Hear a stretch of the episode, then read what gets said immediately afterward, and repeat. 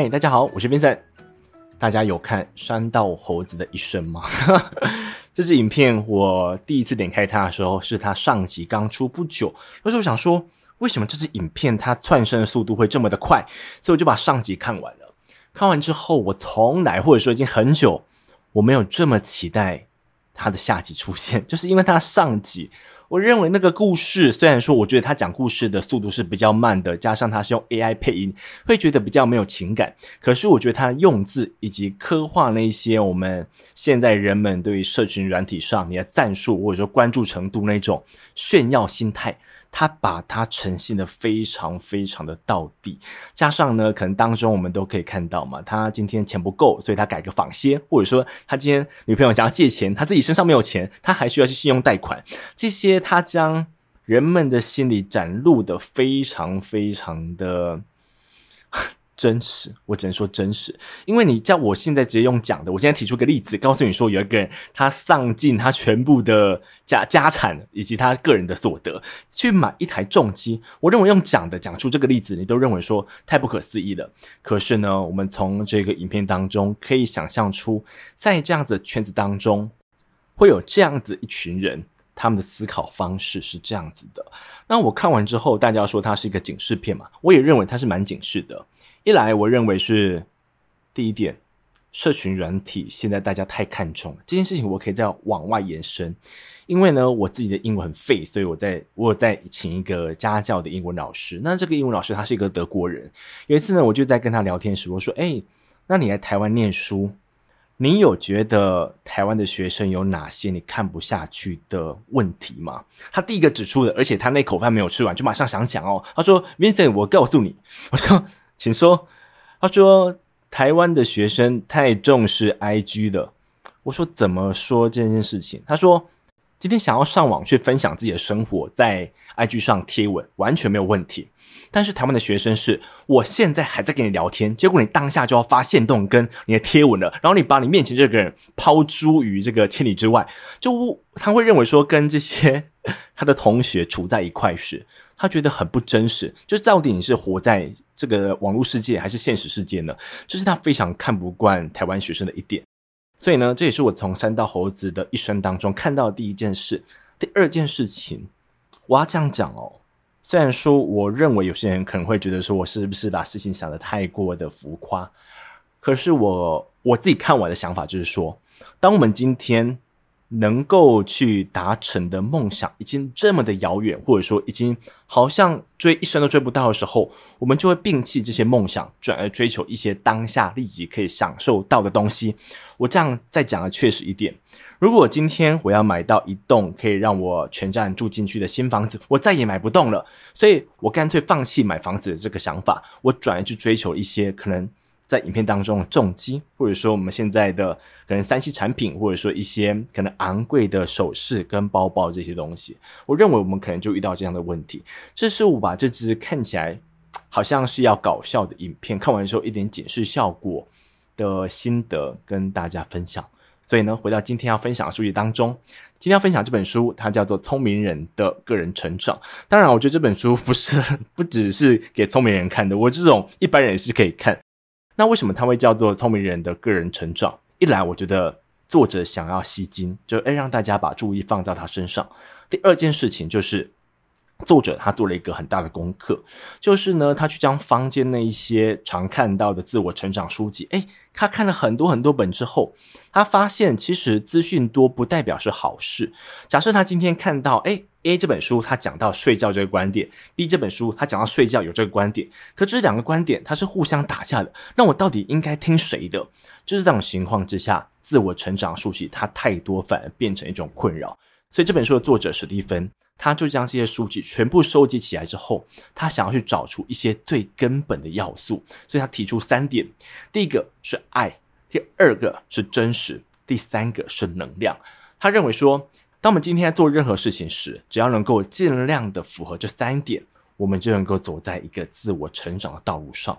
我认为这句话它非常的 难想象，所以呢，我今天想要提出两个例子来跟大家讲一下，究竟三个元素可以怎么应用。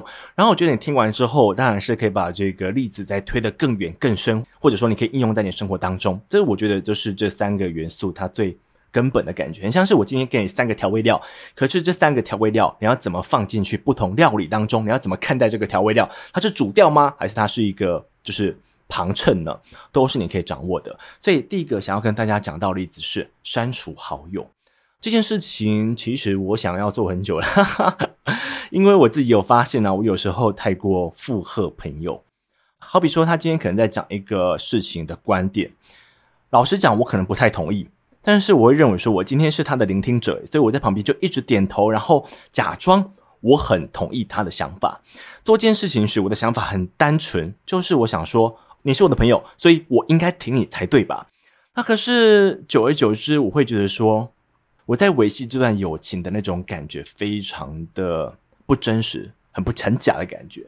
所以这是第一件，我觉得需要去更改的事。第二件事情是，我觉得有些朋友让我感觉到，我跟他处在一块的时候。能量一直在下降，这个能量不是很多什么宗教讲的能量，而是你单纯你觉得你跟他处在一块的时候，你是一个有精神的状态吗？还是完全觉得说啊，我怎么跟他处在一块的时候，我认为这个世界要崩塌了呢？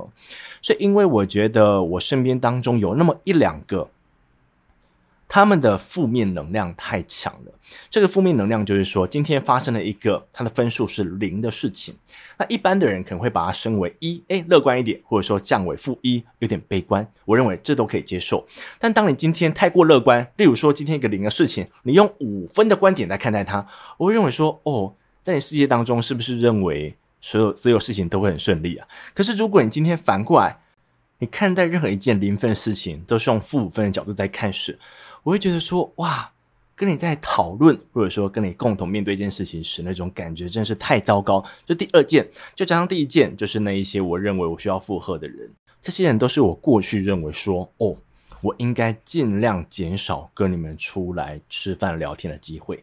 然后这本书当中就提到这个例子，例如说真实，真实它代表着你是否有将那个未包装的自己给其他人看，还有。你对于自己真实吗？我们讲刚才的例子，例如说，我跟朋友在聊天时，他讲什么我都拼命点头。其实，如果这时候的我是不认同他的想法的，可是我还是表现出我是认同的话，我对于他不真实，因为我没有将自己真实的心态给表现出来。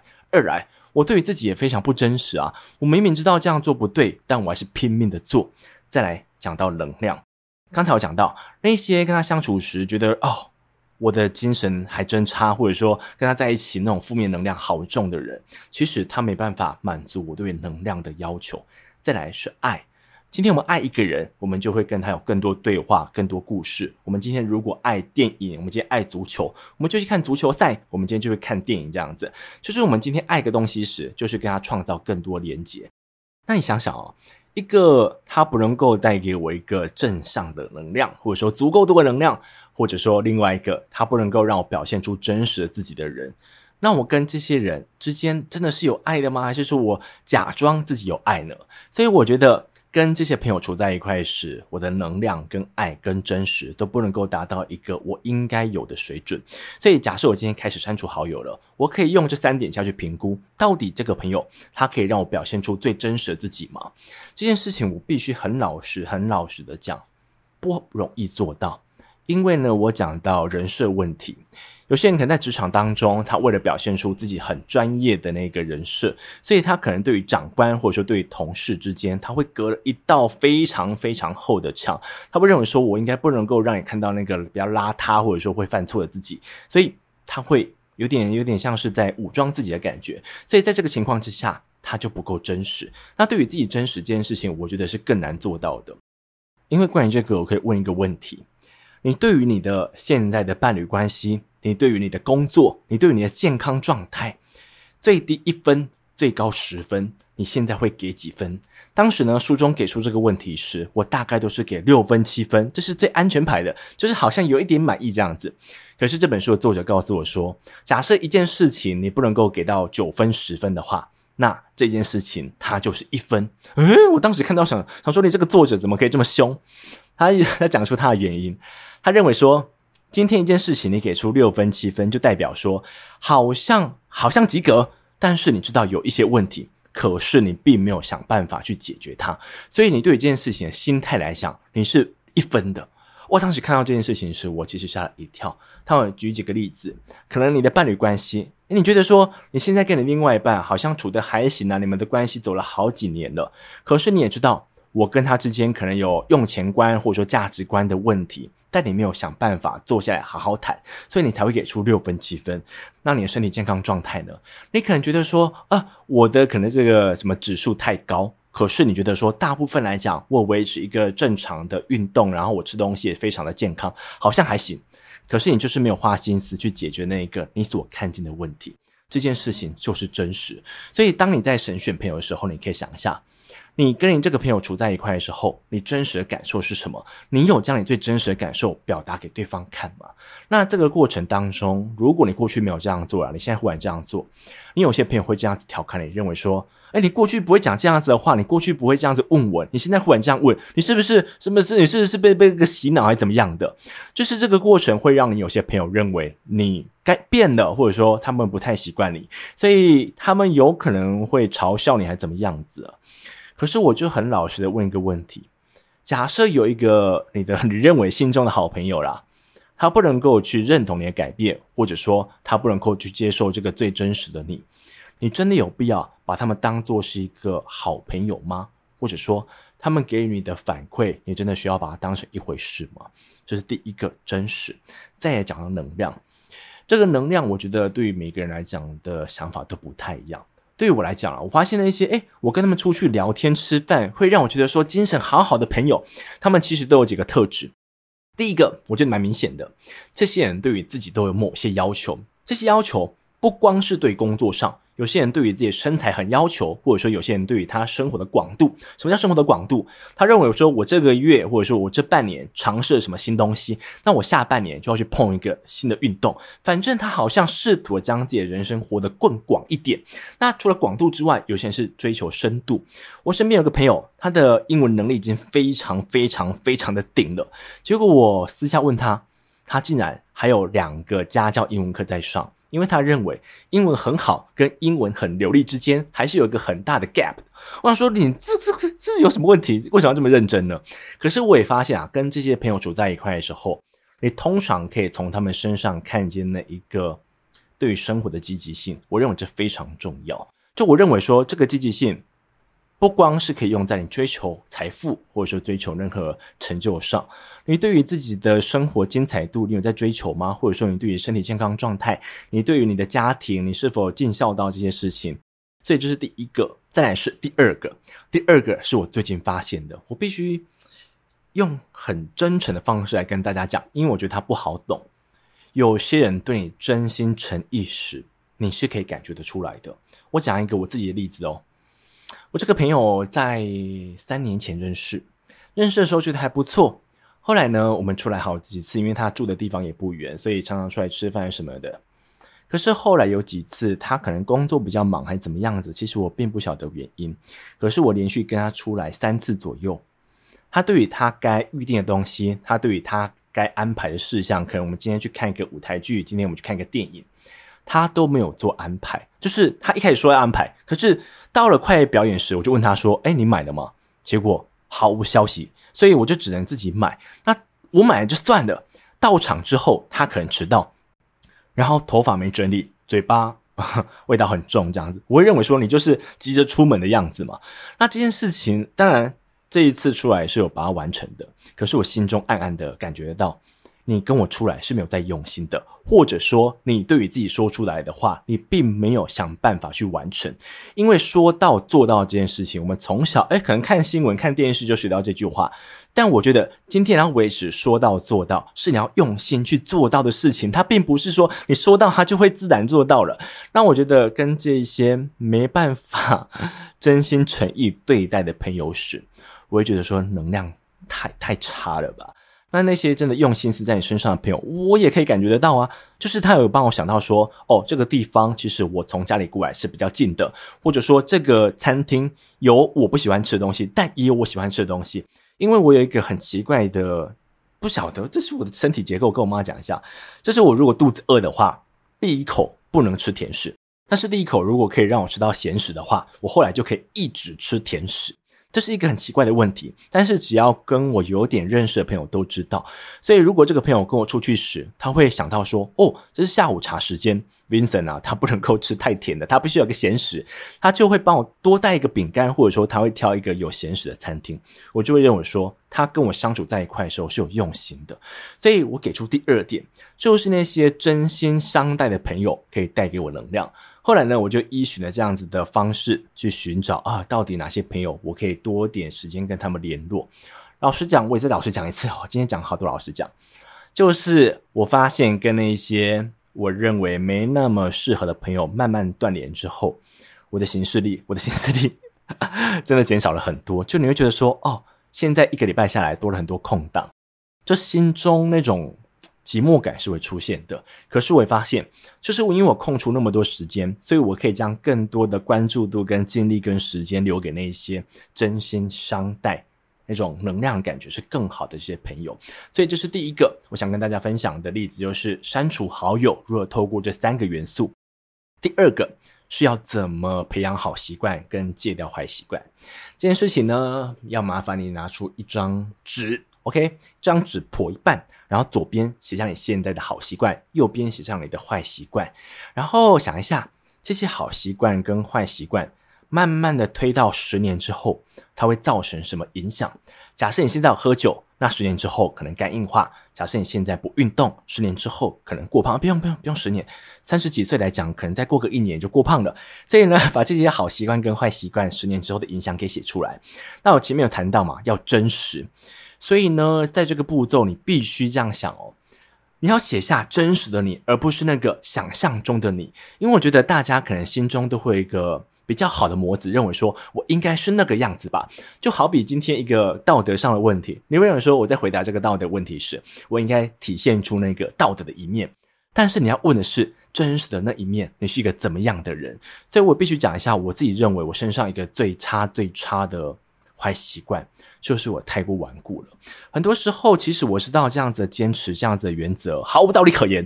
但是你知道我讲出一个怎样的话吗？我以为很酷，我就跟朋友讲说，可是这些原则如果不守着的话，我就不是我的耶。哈哈，所以讲出来说是很酷，没有错。但是我发现这些原则就是我自负手脚，很多事情我明明可以去尝试的，但我可能就是有一个既定想法、刻板印象在那边，所以我没有去尝试。这个是我认为我现在身上我最看不惯的坏习惯，我就将它写下来。然后呢，当我们理清楚了这些好习惯跟坏习惯，它在十年之后会造成什么影响，我们就可以自问一个问题，很真实的哦。到底这样子的十年之后是你想遇见的吗？那如果你真的想要遇见这样子的十年之后，哇，那表示你还蛮令人羡慕的，就表示你的好习惯很棒，可是坏习惯很少。那对我来讲，就是我不想要看到我的这个这样子的顽固，这样子的难听劝，在十年之后，我可能就会少了很多朋友，或者说，我可能会走了很多冤枉路，因为可能当时我如果听到别人的劝言，我有听到别人的建议，我或许可以少走这样子的弯曲，我可以直走，你知道吗？但是我没有听，所以我不想我在十年之后回过头来看。我发现我做了这样子很差劲的决定，所以呢，我们现在可以来调整这样子好习惯跟坏习惯。我们将真实的那一点刚才已经用过了，你真实的看待自己。二来是能量，能量这件事情可以影响你是否可以将一个好习惯给坚持下去。我们提出几个好习惯，最常见的早起，或者说晚上不要吃淀粉，或者说维持运动习惯。做这件事情最大难度在于说。当你现在开始早起，开始运动了，这一刚开始第一个礼拜一定很爽，一定很简单，因为这件事情对你来讲非常有新鲜感。你会发现说啊，我早上忽然多了好多时间，或者说我忽然这个体型就变得更好的。可是等到它来到中间，大概过一个月，你对于这件事情的新鲜感不见了，然后它的好习惯卡住。可能你前一个月瘦了两公斤，可是这一个月，诶，怎么都没有瘦嘞？或者说这个早起的感觉，你会觉得说哦。现在早起好像没有过去那么的爽诶，而且早起非常的痛苦，跟刚好是冬天这样子。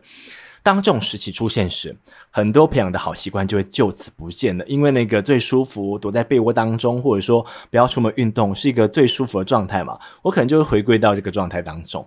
所以在这个情况之下，我们要使用能量。我们想一下哦，当我们今天可以维持早起习惯，我们可以看更多书、背更多单字，或者说花时间帮孩子准备早餐这些事情，还有你维持运动习惯这些好习惯，推到十年之后，它能够造成你生活当中何种改变？你想一下，你可以更健康，你不用常常去医院报道，你可以花更多时间陪伴小孩子，你可以帮他们准备非常健康的早餐，或者说你可以看更多的电影，你饱读诗书，你变得博学多问，哇！想一想，是不是忽然多了很多积极性跟能量呢？我们将这份积极性跟能量从十年之后拉到现在。你想一下，如果我现在可以维持多一个月、多一年、多两年、多五年、多十年，那这个非常棒的未来，它就可以来到眼前了。那这种感觉来到现在，是否可以带给你更多能量呢？这是第二件，第三件事情是爱。我认为这个在戒除坏习惯跟培养好习惯的步骤上非常重要。我曾经听过有些人他在年轻时烟不离手，后来他戒烟了，为什么呢？是因为他孙子出生了，他不想让他孙子吸到二手烟。那我也听过有些人，诶，今天努力健身，今天努力的去复健，他就是希望他不要让他的家人花更多心思在他身上，因为他可能中风过，所以他希望让家人有自己的生活圈，不必把心神花在自己身上。你有没有发现，其实他们都是为了自己爱的人事物所做的努力？所以你就可以想一下，假设你今天将自己玩手机这个习惯慢慢戒除，然后也希望孩子不要三 C 育儿，你在假日时多点时间陪他们，然后带他们去公园或者说到处的跑，这个在十年之后，你的孩子会拥有一个更加多元的童年时光，不错吧？然后对你的记忆来讲，你也会认为说，在你孩子小时候，你并不是拿一个 iPad 播一个啦啦啦啦的音乐，然后让他吃饭，这就代表他的童年的，不是不是。你的你的过去记忆当中，你会发现，你跟你的女儿跟儿子在年轻时，其实拥有一个更多彩多姿的童年时光。所以呢，这个就是将爱导入培养好习惯跟戒除坏习惯是，我们可以应用的。以上这两个例子，就是要跟大家讲一下，究竟这三个元素可以怎么利用。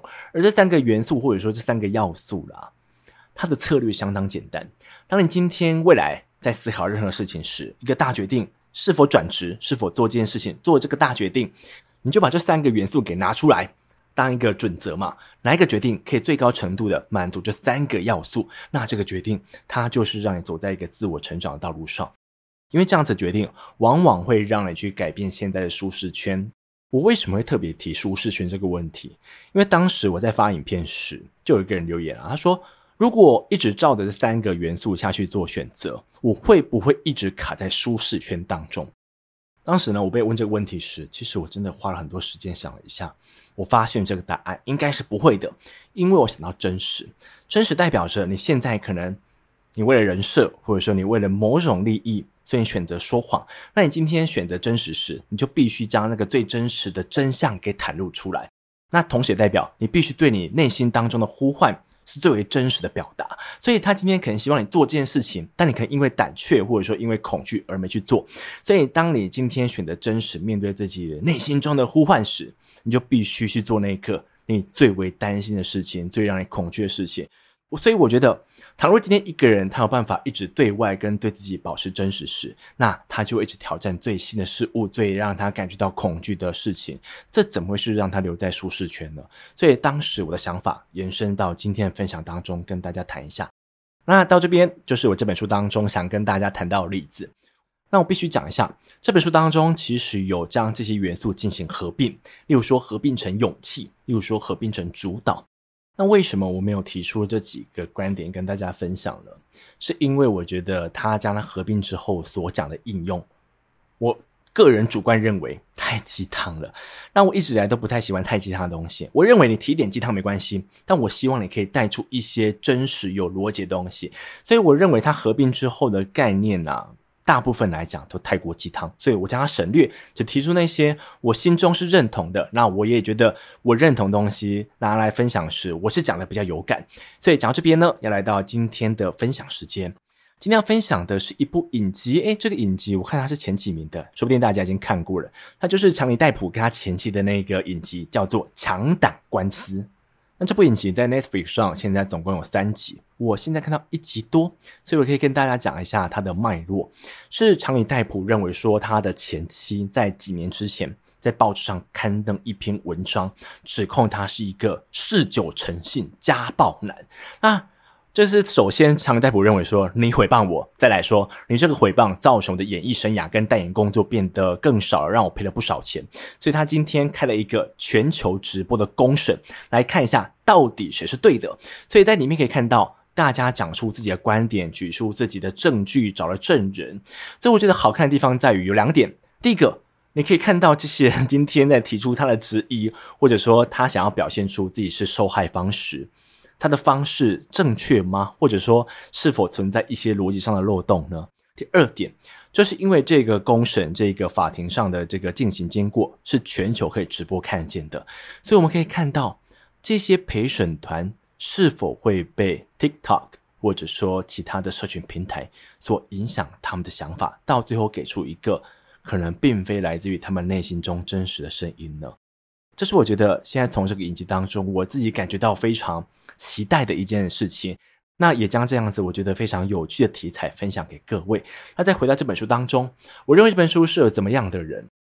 这本书我认为适合那些。你可能平常就非常喜欢看自我成长的书籍，可是你看了很多书，你跟作者一样，你看了好多书，发现有些资讯是对冲的，或者说有些资讯你也不知道正确与否。你现在想要找出一个最简单的元素来解释到底怎么做叫做自我成长，那我认为这本书它就可以满足你这个需求。再加上书中可能会讲到一些他自己的成长经过跟他的应用例子，所以你可以听过他的例子之后，想到自己可以怎么应用。那关于今天的分享，我就讲到这边，谢谢你们。